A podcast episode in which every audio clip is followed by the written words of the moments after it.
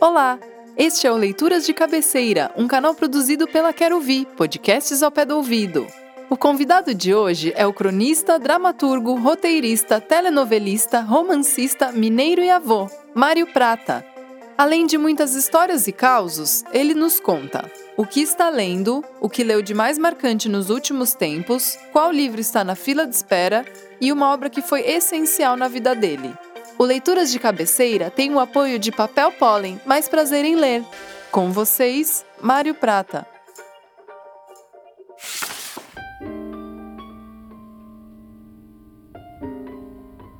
O livro que eu estou lendo nesse momento chama-se Catedrales, Catedrais.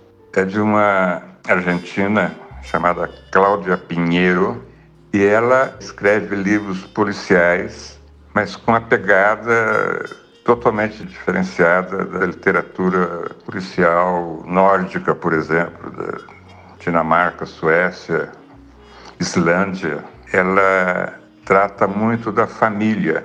Acho que eu li todos os livros dela.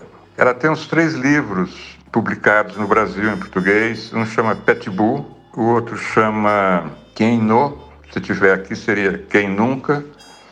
Esse não é policial, Aliás, não sei se, se eu devo chamar os livros dela de policiais, sabe? Mas são. Mas é totalmente diferente. Ela começou a escrever já com uma certa idade, depois de ter criado filhos, é, é casada com um importante político argentino. É o máximo.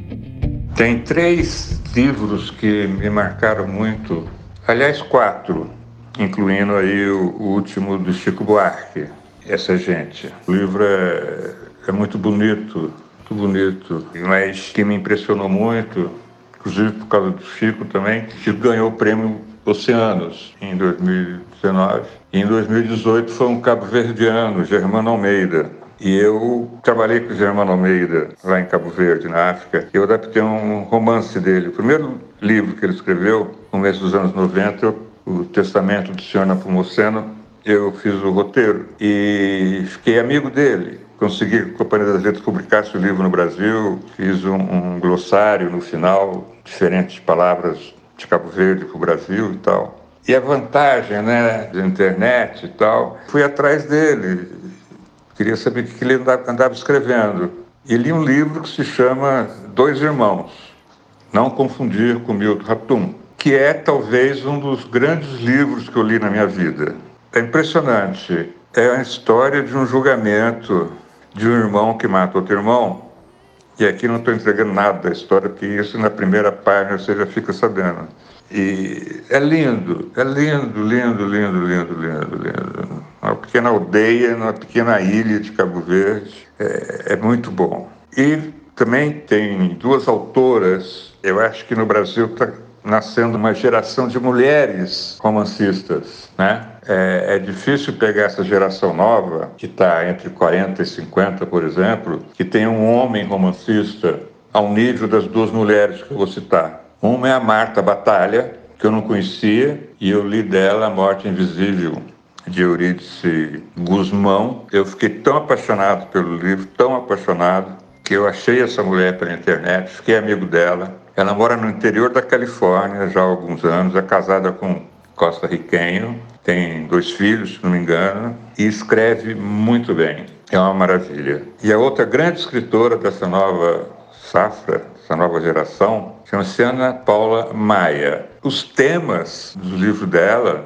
perso o personagem principal dos livros dela, são personagens que nenhum autor, homem, e principalmente autora mulher, elegeria para ser personagem central de um livro. O personagem dela sempre tem o mesmo nome, mas ele está em funções profissionais diferentes. Tem um livro que ele mata boi, tem outro livro, que é o último, Enterre seus, seus Mortos, que é um cara, eu nem sabia que existia essa profissão, que é encarregado de pegar bichos mortos, atropelados nas estradas. Só que não é na Dutra, não é uma estrada na Castelo Branco, não. São as estradas de lugares inóspitos, entendeu? Secos, feios. E tem que moer esses animais E a Ana Paula, eu conheci ela numa feira de livros em Ouro Preto. E ela me deu um livro de noite, estavam jantando vários escritores assim. E eu comecei a ler o livro, fui até às 5 da manhã.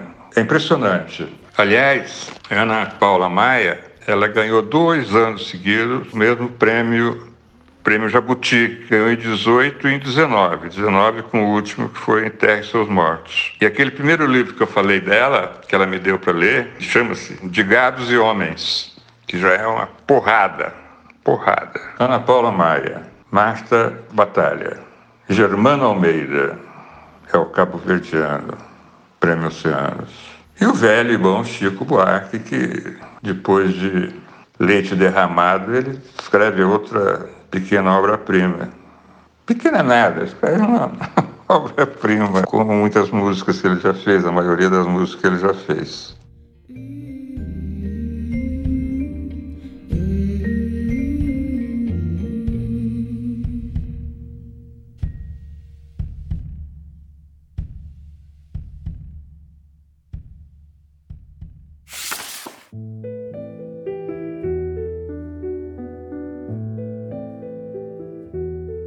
O próximo livro que eu quero ler, eu quero ler desde novembro. Eu comprei pelo Kindle, é um livro inédito do Andrea Camilleri, um escritor italiano maravilhoso que morreu o ano passado, aos 90 98 anos. E ele começou a escrever com 75. Ele criou um personagem, Salvo Montalbano. E acontece que eu entregar em março. Em março, a Amazon me mandou um texto dizendo que por causa da pandemia ficou para abril de abril ficou para 20 de maio. E eu não vejo a hora de ler a 27 aventura do Salvo Montalbano, um gênio.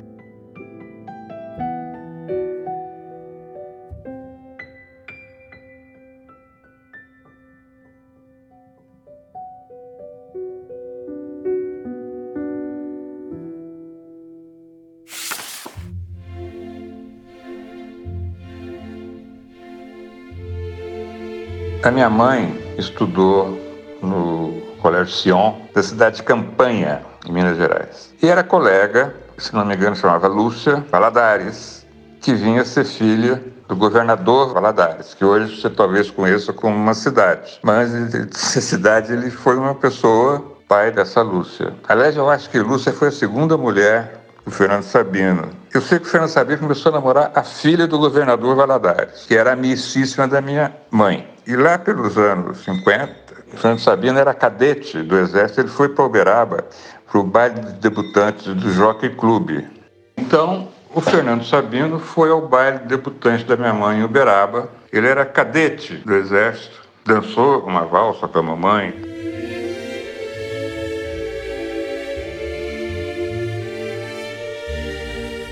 E continuaram amigos. O, o, Fernando casou com essa filha do governador Valadares, minha mãe casou com meu pai. Blá, blá. E aí, quando ele publicou o livro O Encontro Marcado, eis o livro que pirou a minha cabeça. Porque ele mandou para minha mãe. Minha mãe contou história tal. Eu tinha 12 anos, 13, mas já estava me tornando um voraz leitor. Desculpe a palavra voraz. E aí a minha mãe leu, minha mãe ria, se divertia com o livro do cadete. E eu vi que o livro sumiu. Quando minha mãe sumia com o livro, é porque ela considerava forte. Aí que eu fui atrás. O bom eram os livros fortes. Eu tinha uma bronca dos livros que eram adotados na escola, na minha época, no ginásio, que eram textos dos escritores do século XIX, né, de Machado, Coelho Neto, Olavo Bilac, né? com todo o seu parnasianismo, e Castro Alves. Uma vez de castigo no Colégio dos Padres, eu tive que decorar, só sair debaixo da árvore depois que eu decorasse o navio negreiro inteiro. Deus, ó Deus, onde estás que não responde? Em que mundo, em que estrela tu te escondes, embuçado no céu? Há dois mil anos te lancei meu grito, que em balde desde então corre infinito. Onde estás, Senhor Deus? Eu não sei se isso é Voz da África ou Navio Negreiro. E Arthur Azevedo, tal, aquela turma toda. E eram muito chatos, né? Depois eu vim a redescobrir esses caras, inclusive o Zé de Alencar. Eram chatos. Essa era a visão que eu tinha de escritor. Eu consegui achar um conto marcado, e no primeiro parágrafo é uma empregada dando banho no Eduardo, que é o alter ego do Fernando Sabino, dando banho no garoto com sete anos, e o garoto fala para a empregada: Fulana, eu tô com osso no meu pipi. Quando eu li aquilo, eu falei: pô, mas pode escrever isso, né? Que o cara tá tendo uma ereção com a empregada dando banho nele. E aí pô, eu li o livro todo. Tem até uma cena de masturbação. E o livro não é nada erótico, não é nada sexo. É um livro maravilhoso, um dos grandes livros da literatura portuguesa, enquanto marcado de Fernando Sabino. É interessante isso, né? Porque eu morava lá no interior de São Paulo e o Fernando Sabino entrou na minha vida, depois eu fiquei amigo dele, porque numa novela minha, Estúpido Cupido, tem uma cena que uma garota está chegando de ônibus do Rio de Janeiro, ela está lendo Fernando Sabino, encontro marcado, no ônibus, na viagem. E foi aí que eu fiquei amigo dele, em 76. E ele me telefonou. Consegui meu telefone na Globo, me ligou para agradecer. Tá, tá. Aí eu contei essa história para ele, que eu tinha dançado com a minha mãe. Imagina, né? Daí meia hora a gente estava no bar, né? E tem uma história também com o Fernando Sabido que é muito interessante, que tinha uma crônica dele que eu citava muito em, em palestra, que é a crônica de uma página inteira na manchete. Quer dizer, a crônica barra pesada, é grande, né? Eram grandes as crônicas da manchete. Eu cheguei a escrever uma, nunca acaba, rapaz. Você olha lá, ainda falta não sei quantos toques. É, que um cara foi fazer um discurso numa festa da, da, da, empresa, sei lá de quê, e, e, falou assim: senhoras e senhores, eu não sou daqueles. E deu uma pausa, porque ele não sabia se era, eu não sou daqueles que diz o que dizem, e, ou que faz o que fazem, ou que acredita ou acreditam. O pessoal todo olhando para ele, ele começou de novo: senhoras e senhores, eu não sou daqueles parava e foi ficando vermelho e suava. E depois da quarta tentativa, ele falou com a voz bem forte: Senhoras senhores, enfim, eu não sou daqueles. foi aplaudidíssimo, entendeu? E quando eu já estava amigo do Fernando, eu contei para ele essa crônica. Ele falou para mim, eu sempre falava que era dele. Ele falou: essa crônica não é minha, não. É ótima, mas não é minha. Eu falei: claro que é, Fernando. Imagina, eu escrevi cinco, mais de 5 mil crônicas, ele falou, eu posso ter esquecido, mas essa eu não esqueceria porque é muito boa. Então até hoje eu não sei de quem é essa crônica. Se o autor estiver vivo, que eu duvido, que se manifeste.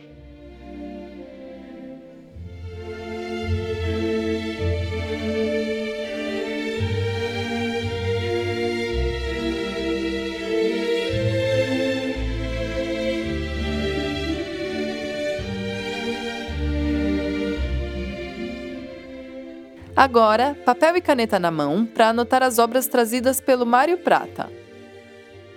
Da argentina Cláudia Pinheiro, ele cita três livros: Betty Boo, Quien No e Catedrales. Do Chico Buarque, ele fala sobre Essa Gente e Leite Derramado. Dois Irmãos e O Testamento do Senhor Napumuceno, de Germano Almeida, da Marta Batalha, ele cita A Vida Invisível de Eurídice Guzmão. Da Ana Paula Maia, ele cita Enterre Seus Mortos e também De Gados e Homens. L'altro capo de filo, de Andrea Camilleri, ainda sem tradução para o português, mas publicado em inglês como The Other End of the Line e em espanhol como Tirar del Hilo, e por último, o livro que mais marcou sua vida é O Encontro Marcado, de Fernando Sabino.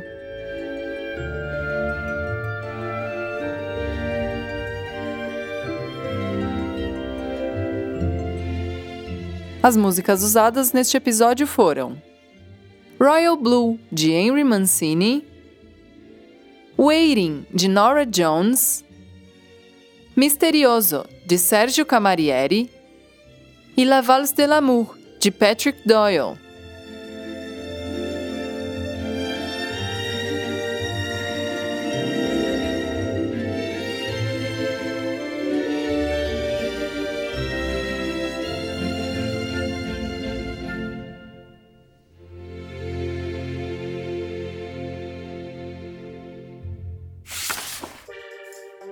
Canal Leituras de Cabeceira é uma produção da Quero Vi, com o apoio de Papel Pólen, Mais Prazer em Ler. A concepção é de Felipe Seibel, a direção é de Gabriela Iannacone, mixagem e finalização de Fábio Smeili e Guto Marcato, e a locução é minha, Ana Guerra, do Zamunda Estúdio. Até o próximo episódio. Tchau!